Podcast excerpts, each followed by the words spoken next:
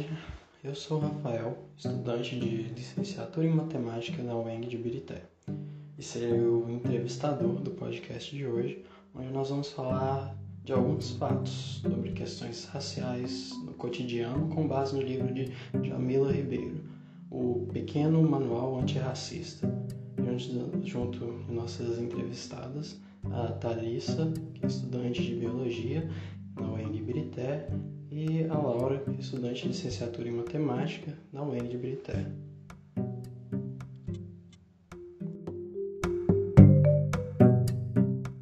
Boa tarde. Ao observar a obra da Djamila, podemos entender de forma clara e absoluta o que de fato é o racismo, e podemos aprender também, ao longo da leitura, as formas de combate e suas possibilidades no nosso dia a dia. Boa tarde, gente. É isso mesmo que a Laura falou. E nós vamos falar primeiramente sobre a necessidade de entendimento sobre o racismo presente. E nós vamos falar em específico aqui no Brasil, porque é algo que não pode ser invisibilizado. Ele está presente na sociedade e só quando há reconhecimento que fica mais fácil combatê-lo. Compreender que algumas atitudes elas são racistas também é um modo de evolução a combater, pois vemos a completa redução da cultura negra em não ser tão retratada como, por exemplo, a europeia. O que vocês acham que Jamila nos diz sobre a posição da negritude? Bom, nós temos uma frase tocante da Djamila que diz: o problema não é a cor, mas o seu uso como justificativa para segregar e oprimir. É, nós vemos uma clara diminuição da cultura afro e os locais de ocupação das pessoas negras, que por muito elas vêm a sofrer preconceito sobre sua ocupação na sociedade. Onde entra o papel da pessoa branca na luta antirracista? Acredito que uma pessoa branca ela pode começar a entender alguns de seus privilégios e que ela tem pela sua cor, ou que muitas vezes uma pessoa negra não teria a mesma oportunidade. Entender isso é fundamental. E visto que hoje nós temos a maior população negra fora da África. Nas relações de poder também, as pessoas negras, elas são a que menos ocupam cargos elevados. Isso é perceptível aos nossos olhos em ver que a minoria faz uma faculdade, a minoria trabalha em lugares públicos também. Isso ocorre muito.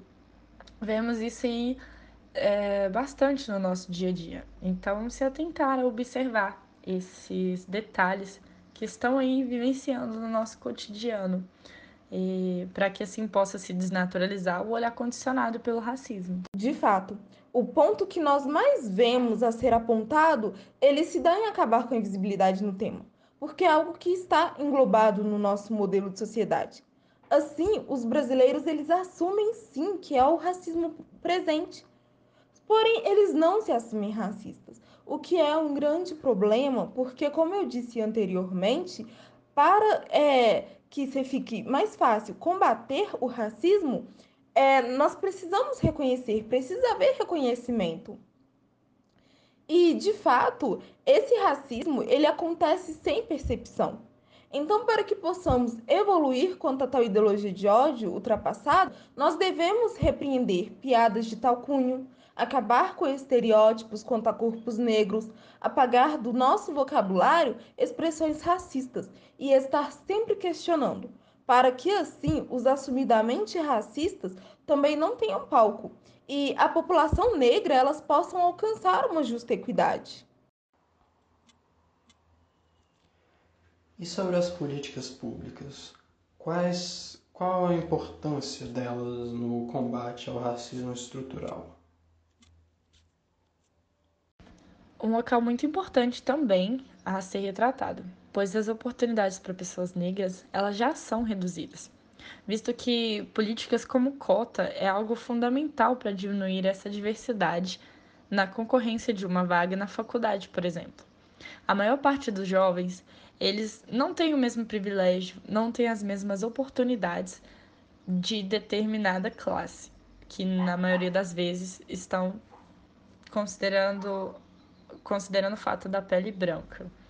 É, podemos ficar apenas com a responsabilidade dos estudos, sem ter que trabalhar, um exemplo, e já a diferença de um jovem negro, ele vai ter que trabalhar, estudar e ajudar em algumas despesas em casa, então a preocupação dele é maior, não é só o estudo. Então esse trabalho é, já fica um pouco mais difícil para quem está ali somente para estudar, tem as melhores condições para pagar cursos, né? Ou talvez até mesmo ter uma condição de pagar uma universidade, enquanto o outro ele não teria por já ter um âmbito de vida já dificultoso comparado a determinadas classes e a cor também, né? A gente vê um maior índice de negros, né, desempregados, na maioria das vezes. Ou quando tem algum emprego é em classes menores. Infelizmente, isso é uma realidade que acontece no nosso dia a dia. Esse assunto também diz sobre a proteção de outros grupos que também sofrem repressões, além do racismo. A temática tratada hoje é relacionada ao livro que enfatiza o antirracismo com pessoas negras, mas com o objetivo de deter, a partir de reflexões, todo e qualquer tipo de opressão. A Jamila Ribeiro retrata que não se descobriu negra, e sim foi acusada de ser negra, é, e relaciona esse momento com o âmbito escolar. Qual é a relação disso com a escola? Olha, no âmbito familiar, as crianças negras elas convivem com seus pais, onde grande parte da sua família é negra. Quando ela chega no contexto social, ela está sendo inserida aos estudos, à sociedade de uma maneira coletiva, ela vê uma realidade totalmente diferente do que ela está acostumada. A grande parte dos seus amiguinhos, eles são brancos. Muitas vezes gera um julgamento, né? É, essas crianças sofrem bullying, recebem piadinhas pela sua cor, né?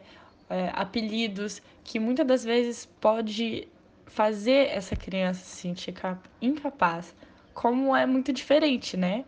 Ela é capaz, ela tem total capacidade de fazer as mesmas coisas que uma pessoa branca, mas pela grande maioria ser branco, ela acaba se, se retraindo muitas vezes, né?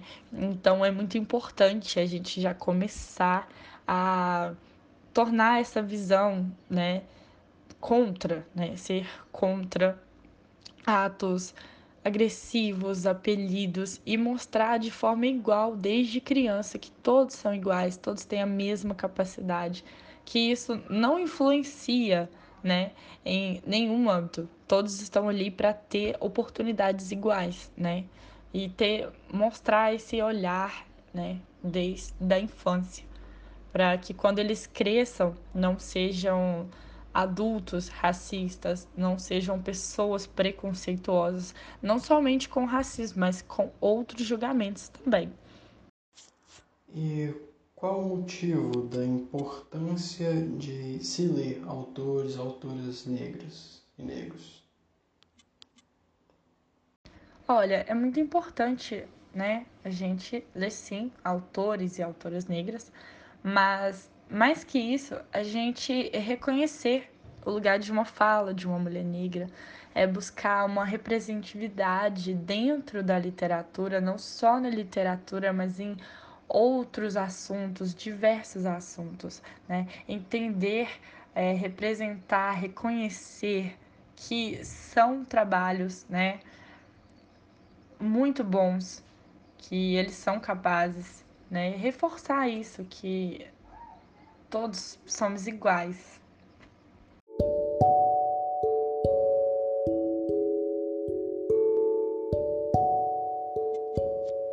Muito bem, chegamos ao fim do podcast e eu gostaria, de juntamente com meus colegas, agradecer a vocês que nos ouviram até aqui e nós nos despedimos. E tenham uma boa tarde.